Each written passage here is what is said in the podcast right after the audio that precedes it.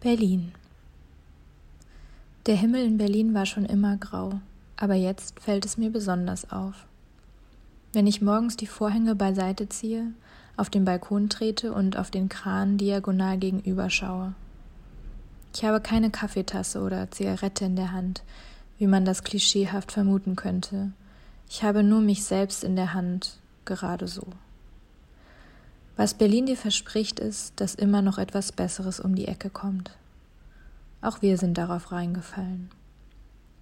Ich dröhne mir die Ohren mit Miene zu, das tat ich auch früher schon, als ich noch glücklich war, aber immer in weiser Voraussicht auf ein mögliches, irgendwann eintretendes Unglück.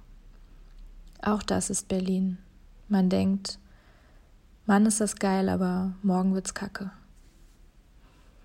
Man lernt auf der Welle zu reiten und wenn die Sonne einem zublinzelt, sofort wie ein Wahnsinniger aufs Tempelhofer Feld zu düsen. Oder in den Mauerpark. You name it. Man lernt auch alleine zu tanzen, weil man weiß, dass dieser Impuls auch schnell wieder vergeht. Irgendwann fängt man an, Fremden zuzulächeln, weil einem die Grauheit zusetzt und der Winter härter ist als anderswo.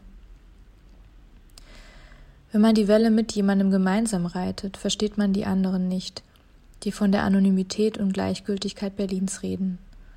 Man denkt, hab dich nicht so, ist doch mega.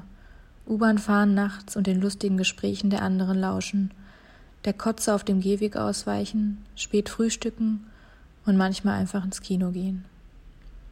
Die anderen denken sich, du hast absolut keine Ahnung. Wart's ab. Im Grunde gibt es zwei Sorten von Menschen in Berlin.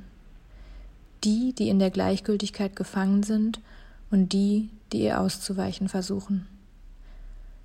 Die jeweils anderen tun einem leid, bis man schließlich die Seiten wechselt.